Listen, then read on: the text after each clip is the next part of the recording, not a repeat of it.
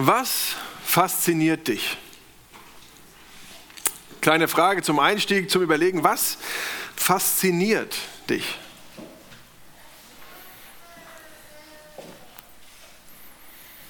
Ich habe mein Praktikum gemacht in einem der weltgrößten Rosenunternehmen und habe da verschiedene Abteilungen durchlaufen, was man da alles lernen kann und machen kann. Und Blumen sind trotzdem eigentlich nicht so mein Thema.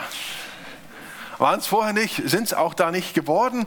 Aber doch ist es schon auch spannend und auch faszinierend, was alles möglich ist mit Rosen. Wie man die Rosen zum Beispiel veredelt, wie man im Grunde zwei Rosen zu einer macht, wie man die in diesen Rosenstock was reinritzt, um dann was einzupfropfen und dass es dann auch noch irgendwie funktioniert. Und so haben wir das da auch äh, ja, angeschaut und auch mitgemacht. Und es ist natürlich dann entscheidend, welchen Zeitpunkt wählt man, wie ist der Schnitt gesetzt, der darf nicht zu tief und muss mit sterilem Werkzeug getan werden. Und danach muss das Ganze, wenn man das dann eingefroppt hat, auch schön verbunden werden, damit es feucht bleibt und keine Keime reinkommen. Und das ist schon faszinierend, dass es dann funktioniert.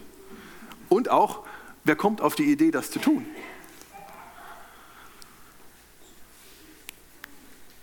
So sind wir vielleicht auch ganz unterschiedlich gepolt, was uns für Dinge faszinieren. Vielleicht auch manchmal ganz unterschiedliche Dinge im Alltag. Und so können uns Dinge faszinieren wie Autos oder die Natur, Blumen, Berge, die Geschichte der Menschheit, der Sternhimmel, Kunst und Musik. Es gibt Dinge, die uns faszinieren, die uns ins Staunen bringen. Und wir haben es gehört, jetzt sind wir im Advent. Wir steuern auf Weihnachten zu. Und in der, dieser Adventszeit befassen wir uns mit einer Reihe, die heißt Faszination Jesus.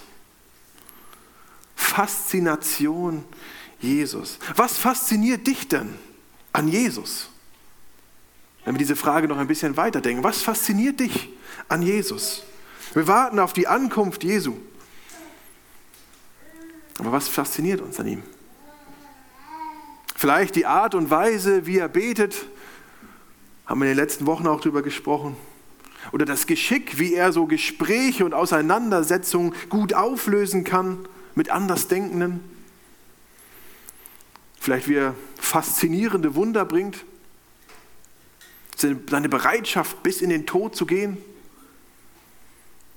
Oder auch mit was für einer Liebe er den Menschen begegnet. Wer ist Jesus für dich? Fabian hat uns letzte Woche mit hineingenommen in diese erste Predigt dieser Reihe und es ging darum, ein, der einzigartige Jesus. In Jesus erkennen wir Gott selbst. Jesus ist unübertreffbar. Er ist höher gestellt als die Engel und sitzt zur Rechten des Thrones Gottes. Ja, wer ist Jesus für dich? Wir schauen in den Bibeltext, der heute für diese Predigt vorgesehen ist, aus Hebräer 4 die Verse 14 bis 16. Hebräer 4, Verse 14 bis 16. Weil wir denn einen großen Hohepriester haben, Jesus, den Sohn Gottes, der die Himmel durchschritten hat, so lasst uns festhalten an dem Bekenntnis. Denn wir haben nicht einen Hohepriester, der nicht könnte mitleiden mit unserer Schwachheit, sondern der versucht worden ist in allem wie wir, doch ohne Sünde. Darum lasst uns hinzutreten mit Zuversicht zu dem Thron der Gnade, damit wir Barmherzigkeit empfangen und Gnade finden zu der Zeit, wenn wir Hilfe nötig haben. Soweit der Text und das Thema zur heutigen Predigt ist Jesus unser Anwalt. Jesus unser Anwalt und mein erster Punkt, der große Anwalt. Ich weiß nicht, ob du jetzt Jesus als den Anwalt bezeichnet hättest oder hast, als du jetzt die Frage gehört hast, wer ist Jesus für dich? Jesus, unser An Anwalt. Ich finde, das hört sich so ein bisschen distanziert an, oder? So ein Anwalt, der kümmert sich um Rechtsangelegenheiten. Will man jetzt nicht so unbedingt viel mit zu tun haben, beziehungsweise dem nicht in die Quere kommen. Und Leute, die einen Anwalt brauchen, haben oftmals auch irgendwie Dreck am Stecken. Donald Trump zum Beispiel, der hat so einen Anwalt. Der hat dann auch noch so einen Star-Anwalt, der dafür bekannt ist, die Leute rauszuholen aus der Anklage. Irgendwie raus, rauszuboxen. Der findet eine Möglichkeit, die Anklage abzuwenden. Mit Tricks und Raffinesse werden die Lücken im System gefunden, wie die Person sich dann letztendlich doch noch aus der Affäre ziehen kann. Das ist so ein bisschen das Bild, was ich von einem Anwalt habe. Weiß nicht, wie es euch geht. Passt das zu Jesus? Im Alten Testament finden wir eher einen anderen Begriff. Und er kommt in unserem Text vor. Er wird als Hohepriester beschrieben. Und auch nicht so ein Begriff, der in unserem Alltag noch so häufig vorkommt, mit dem wir so viel anfangen können, der, der so greifbar ist für uns. Aber die Leute, die Empfänger dieses Textes, die hatten eine Vorstellung davon, was ein Hohepriester ist. Der Hohepriester war ein von Gott eingesetzter und gesalbter Mann. Und er hatte sein, also die Übersicht, die Aufsicht über den, über den Tempel oder über die Stiftshütte vorher noch, über den Gottesdienst und die Priesterschaft. Vor ein paar Wochen haben wir uns mit diesem Bild auseinandergesetzt, mit der Stiftshütte, der Arbeitsplatz des hohen Priesters. Und bevor er dort diente, hatte er das Sündopfer für seine eigenen Sünden zu bringen, hat ein Stier geopfert. Und dann brachte er stellvertretend für das Volk ein Opfer dar, trat für das Volk ein. Dazu wurden dann zwei Ziegenböcke genommen. Und am großen Versöhnungstag, der nur einmal im Jahr war, nahm er das Blut von einem Ziegenbock und ging ins Allerheiligste, da wo die Eins und die Zwei steht, um Vergebung zu, um, um Vergebung zu bitten für das Volk. Und das Volk wusste, wir haben da jemanden, der für uns einsteht. Er war der Anwalt des Volkes, wenn man so will. Der für uns im Allerheiligsten in die Gegenwart Gottes tritt, um Vergebung zu erwirken. Ein Anwalt, der jemanden vom Gericht vertritt und verteidigt, der wird sein Bestes geben, um seinem Mandanten irgendwie gerecht zu werden. Und dann irgendwann kommt der Moment, wo das Urteil gesprochen wird und der Anwalt geht nach Hause während der andere, wenn er verurteilt worden ist, in seine Zelle abgeführt wird und dort seine, seine Haft und seine Strafe absitzt. Es ist bei Jesus anders. Der Anwalt gibt alles und nimmt die Strafe auf sich. Der Klient ist frei sozusagen. Und Jesus ist dieser hohe Priester, der für uns einsteht, der für unsere Schuld und Sünde einsteht. Er ist unser Anwalt. Jesus ist der hohe Priester. Der ewige hohe Priester sozusagen, der ewige Anwalt, der ein ewig gültiges Opfer bringt. Ein, ganz, ein hoher Priester mit einer ganz neuer Qualität, der große hohe Priester. So heißt es auch hier im Text, der große hohe Priester. Und hier heißt es auch, Jesus, den Sohn Gottes, der die Himmel durchschritten hat. Durch die Himmel. Er war in der Gegenwart Gottes. Von da kam er in diese Welt. Er kam aus der Gegenwart und ist also nicht auch irgendein Anwalt, sondern ein himmlischer, ein göttlicher und ein ewiger. Im Alten Testament ist es an vielen Stellen so, dass Feste oder Personen, Gegenstände beschrieben werden, und die sind ein sogenannter Typos, sagt man. Durch die gibt Gott uns einen Hinweis auf das, was in der Zukunft liegt, auf das, was noch kommen wird. Und so steht es im Alten Testament geschrieben und ist oftmals ausgerichtet auf das Neue Testament hin, um es vorzubereiten. Es wirft sozusagen einen Schatten voraus. Und so wie zu einem, einem Schatten ein Körper gehört, wie zum Beispiel hier, So gehört im Alten Testament für die Erfüllung im Neuen Testament etwas dazu. Und der Typos im Alten Testament erfüllt sich dann im Neuen Testament auf eine viel größere Art und Weise. Gott gibt am Berg Sinai dem Volk die Gebote und den Opferkult und setzt die Priester ein. Und dann blicken wir auf den hohen Priester, der so ein Typos ist im Alten Testament, der auf Jesus hindeutet. Der hohe Priester des Alten Testaments wirft hier so einen ein Schatten voraus. Da tritt jemand ein für das Volk. Aber mit Jesus Christus erkennen wir, dass das ganze Bild noch viel größer wird. In dem Moment, wo Jesus am Kreuz hängt, wo er Anwalt und Opfer zugleich ist. Wo er Priester und Opfer zugleich ist. Und so erkennen wir das im Alten Testament immer wieder. An vielen Stellen immer nur ein Schatten und vollendet und erkennbar wird es dann im Neuen Testament, in der Kreuzigung Jesus hier. Und so lesen wir dann in seinem Wort auch, wie das Bild Farbe bekommt, wie wir an Jesus erkennen, wie er handelt, wie er lebt, wie er dient, wie er redet. Jesus wird hier als großer, hoher Priester vorgestellt. Und manche Leute, die vielleicht auch viel in der Bibel gelesen haben, denken sich auch, wie kann das eigentlich sein, dass Jesus überhaupt als hohe Priester in Erwägung gezogen wird? Denn Jesus war ein Nachkomme Davids. Davids. David stammte aus dem Haus Juda. Wer waren die Priester eigentlich? Die Leviten. Jesus kam nicht aus dem Stamm der Leviten. Aber Gott hatte die Leviten als die Priester eingesetzt.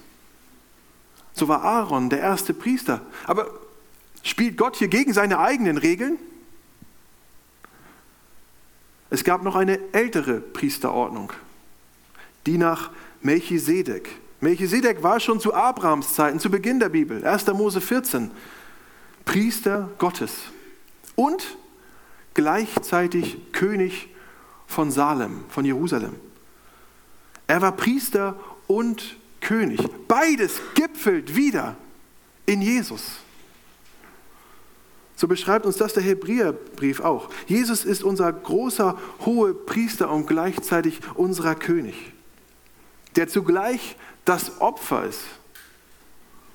Das stellt er dann im folgenden Kapitel 5 sehr deutlich dar, dem Aaron am Berg Sinai eingesetzt wird, ein menschlicher Priester, dann, dann der Vergleich zu Melchisedek, der Priester und König ist. Und dann heißt es im Psalm 110, du bist ein Priester in Ewigkeit nach der Ordnung Melchisedeks. Er ist der für uns bittende hohe Priester. Er kommt vom Vater und setzt sich für uns ein. Er ist der Mittelsmann, der Fürbitter, der große hohe Priester, unser Anwalt. Der große Anwalt. Und mein zweiter Punkt, der mitleidende Anwalt. In Südafrika, da gibt es die Garden Route. Das ist an der Südküste entlang eine sehr schöne Straße. Vielleicht sind Sie manche von euch schon gefahren. Straße zwischen Kapstadt und Port Elizabeth. Und dort gibt es eine Brücke, die Blue Crans Bridge. Und da kann man Bungee Jumping machen. Das ist die Brücke davon, wo das Foto aus ist, da macht man sich bereit. Da, da, bekommt man die Gurte und dann zieht man sich die Gurte an, wird so ein bisschen vorbereitet und dann läuft man da zur Brücke hin und läuft unter der Straße entlang bis zur Mitte. Und unter der Mitte, man kann es vielleicht ein bisschen sehen, unter dem LKW eigentlich, da ist ein eine kleine Plattform und da wird man dann vorbereitet. Da kommen dann die, äh, diese Seile an seinen Gurt ran und dann wird einmal erklärt, wie man sich zu verhalten hat, was man mit seinen Händen macht und wie man am besten springt. Und ja, dann steht man da und wartet, bis man dran ist. Und man guckt, sehr schöne Aussicht, man sieht das Meer. Und dann irgendwann darf man vorne an die Kante rangehen und ähm, dann geht es ungefähr 200 Meter weit runter. Und die Leute, die das schon mal erlebt haben oder schon mal gemacht haben, die können das richtig mitfühlen, richtig mitempfinden. Die kennen das Gefühl vor dem Sprung. Die kennen auch das Gefühl während dem Sprung. Und dann auch, wie man sich danach fühlt. Alle anderen können sich das ungefähr vorstellen, wie es wohl ist. Aber wenn man das schon mal erlebt hat, ist das schon etwas anderes. Ist von euch schon mal jemand gesprungen? Ja, ich bin auch noch nie gesprungen. Das ist nichts für mich. Aber wenn ihr eine richtige Meinung haben wollt, müsst ihr euch an Doro wenden hier vorne. Aber man kann gewisse Dinge nur nachvollziehen, wenn man sie schon mal richtig durchlebt hat. Ich weiß es auch nicht, was es bedeutet, eine Darmspiegelung zu erleben, aber ich weiß von meinen Eltern, ich weiß von meinen Eltern, dass es angenehmere Dinge gibt. Aber als wir mit unserer Tochter im Krankenhaus waren und wir nicht wussten, ob sie überlebt, da weiß ich, wie sich das anfühlt. Und mit Jesus ist uns nicht irgendwer zur Seite gestellt, sondern wir lesen hier in dem Vers 15, denn wir haben nicht einen Hohepriester, der nicht könnte mitleiden mit unserer Schwachheit, sondern der versucht worden ist in allem, wie wir, doch ohne Sünde. Und dieses Mitleiden ist nicht nur, ich habe eine ungefähre Ahnung, ach und der Arme. Er sympathisiert nicht nur mit, sondern er leidet mit, weil er es selbst miterlebt hat. Er war ganz Mensch und ganz Gott. In der Theologie spricht man da von der Zwei-Naturen-Lehre, aber er war ganz Mensch und ganz Gott. Er war ganz Mensch, er ist geboren, er ist herangewachsen, er hat gegessen, er hat die Pubertät durchlebt, er hat einen Beruf erlernt, er war Zimmermann. Er hat das Leben durchlebt wie wir. Und er hatte Angst. Wenn wir uns an die Situation im Garten Gethsemane erinnert, wo er Todesangst hat, wo er geweint hat. Immer wieder auch in anderen Situationen des Lebens, weil es ihn mitgenommen hat. Und er hatte Druck, weil die Menschen ihm an die Wäsche wollten. Es gab Aufstände wegen ihm. In Johannes 10 lesen wir, da versuchten sie ihn erneut festzunehmen, aber er konnte ihnen entkommen. Das sind Spannungen im Leben. Oder er wurde enttäuscht von Petrus, als er ihn verraten hatte, obwohl er ihn doch über Jahre begleitet hatte, gelehrt hatte, wird er verlassen und verraten von einem seiner engsten Jünger. Und er wurde versucht. Wir lesen das in Matthäus 4, wie der Teufel kommt und Jesus herausfordert, wie er ihn versucht, ihn Dinge an, äh, vor die Nase führt, für die auch wir anfällig sind. In Geduld zum Beispiel. Jesus 40 Tage lang nichts gegessen und der Teufel kommt und sagt, mach dir doch aus diesen Steinen Brote, nimm dir was zu essen. Geh doch deinen Weg. Lass dir doch von dem da oben nichts sagen. Und Jesus sagt, nein, ich warte auf den Herrn. Und der Teufel hört nicht auf und kommt dann mit diesem Thema Sicherheit. Lass dich ruhig fallen, die Engel werden dich, werden dich auffangen. Komm, geh deinen Weg. Jesus ist herausgefordert. Und am Ende kommt er nochmal und fordert Jesus raus in Reichtum und Macht. Der Teufel sagt, ich werde dir alles geben, wenn du mich anbetest. Der da oben hat das Kreuz für dich bestimmt. Geh den leichteren Weg. Such dir den Weg. Sind das nicht auch Dinge, die uns herausfordern? Geduld, Sicherheit, Macht und Reichtum, das Verlangen, den leichteren Weg zu gehen? Und es hört bei Jesus nicht auf. Zum Schluss, als er am Kreuz hängt, da rufen sie ihm zu, bist du Gottes Sohn, dann steig doch runter. Wäre ja blöd, da oben zu bleiben. Jesus ist attackiert worden, immer wieder. Er ist versucht worden in allem wie wir, heißt es hier. Die Elberfelder übersetzt mit in gleicher Weise wie wir. Und vielleicht geht es dir heute Morgen auch so wie eben beschrieben. Vielleicht bist du versucht worden, es ist anstrengend, du bist herausgefordert, du bist enttäuscht, hast in gewissen Bereichen Angst, stehst unter Druck. Und ich kann dir heute Morgen zusprechen, Jesus versteht dich. Jesus leidet mit dir, mit deiner Schwachheit. Er kennt deine Sünde, er kennt dein Leiden, er kennt dein Leben. Denn wir haben nicht nur einen hohen Priester, der nicht könnte mitleiden mit unserer Schwachheit, sondern der versucht worden ist in allem wie wir, doch ohne Sünde. Er kannte all das, er war Mensch wie wir, er litt wie wir, aber er blieb ohne Sünde. Er ist der mitleidende Anwalt, aber mehr noch, er ist unser Anwalt. Der menschliche hohe Priester war gut, Jesus war besser dass Jesus in jeder Hinsicht versucht war, jedoch der Versuchung standhielt und keine Sünde an sich hatte. Das ist letztendlich der Durchbruch. In der Geschichte in Matthäus 4, wo der Teufel ihn herausfordert, endet die Geschichte im Vers 11 damit, dass es heißt, daraufhin verließ ihn der Teufel und es kamen Engel und sorgten für ihn. Die Mächte, die sich gegen Gott und gegen Jesus verschworen hatten, geben auf in diesem Moment. Und Jesus besiegt den Tod. Das ist der Durchbruch. Mit seinem ganzen Leben hat Jesus den Sieg gebracht. Und so dürfen wir auch noch mal über unsere Versuchung sprechen. Jetzt höre ich manchmal diesen Satz, wir können der Versuchung ruhig nachgeben. Wir reden uns ein, wir schaffen es eh nicht. Was soll's dann? Aber die Frage ist doch, auf was blicken wir? Blicken wir auf irgendwelche menschlichen Dinge oder haben wir Jesus vor Augen? Blicken wir auf Jesus auch in diesen Momenten, wo wir herausgefordert sind. Jesus ist bei seiner Gemeinde. Er lebt in uns. Er steht für uns ein zu jeder kritischen Stunde. Lasst uns auf Jesus blicken. Und vielleicht meint ein anderer, mit Jesus bin ich unangreifbar. Wir können uns nicht verirren, denn ich bin mit Jesus unterwegs. Das glaube ich auch nicht. Jesus war herausgefordert. Luther sagte einmal, die schlimmste Anfechtung ist es, zu meinen, es gäbe keine Anfechtung. Es könnte vielleicht deshalb um uns herum so still sein, weil wir gar nicht mit Jesus unterwegs sind, möglicherweise. Es könnte vielleicht auch still sein, weil wir uns gar nicht von dem Bösen distanzieren. Anfechtung zu erleben ist normal.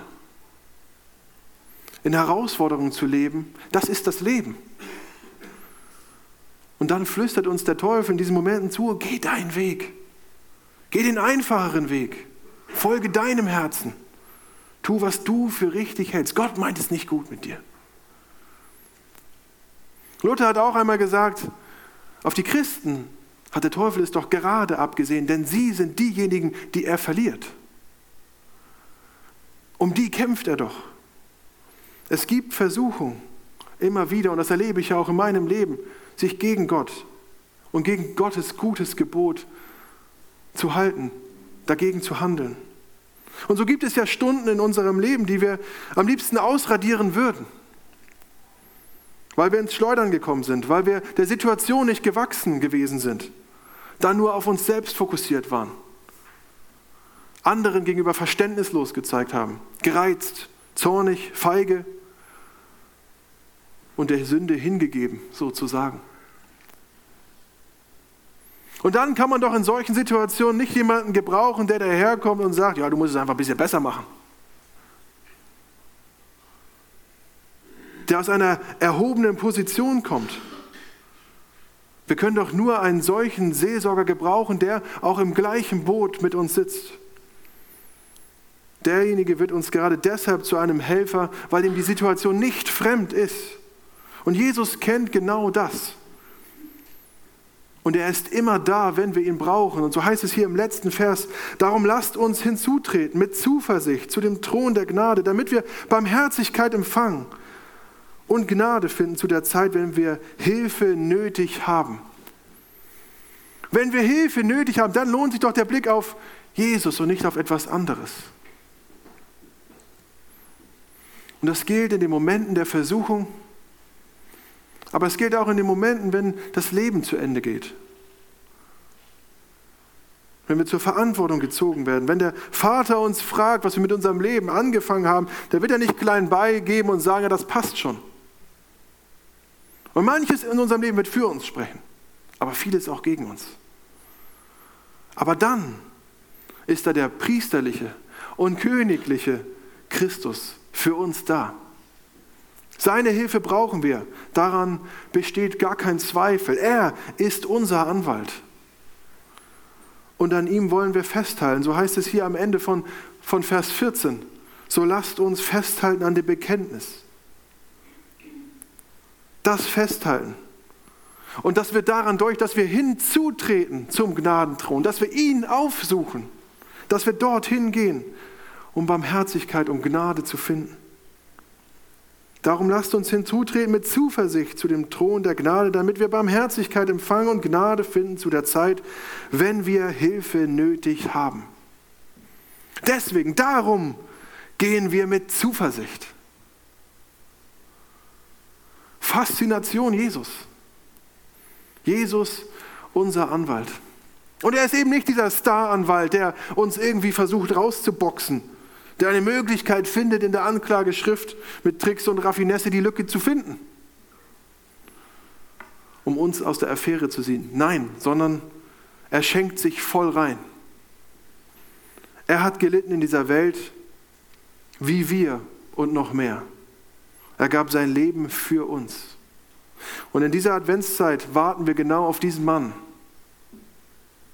auf diesen Jesus, auf den Retter, erinnern uns an sein Kommen in diese Welt. Er ist König und Priester und unser Anwalt. Darum lasst uns hinzutreten mit Zuversicht zu dem Thron der Gnade, damit wir Barmherzigkeit empfangen und Gnade finden zu der Zeit, wenn wir Hilfe nötig haben. Lasst uns beten. Jesus und wir haben Hilfe nötig. Danke, dass wir kommen dürfen, auch heute, auch in dieser Situation, woher wir gerade kommen und worin wir gerade stehen. Wir dürfen kommen zu dir. Ich danke dir dafür, dass du uns kennst und dass du das Leben dieser Welt kennst. Und ich bitte dich darum, dass du ja in unser Herz wieder ganz neu einziehst, dass du immer mehr zunimmst in uns und wir abnehmen. Herr Jesus, du sollst größer werden in, in uns, in unserer Gemeinde. Und wir wünschen uns auch, dass es in unserer Welt passiert.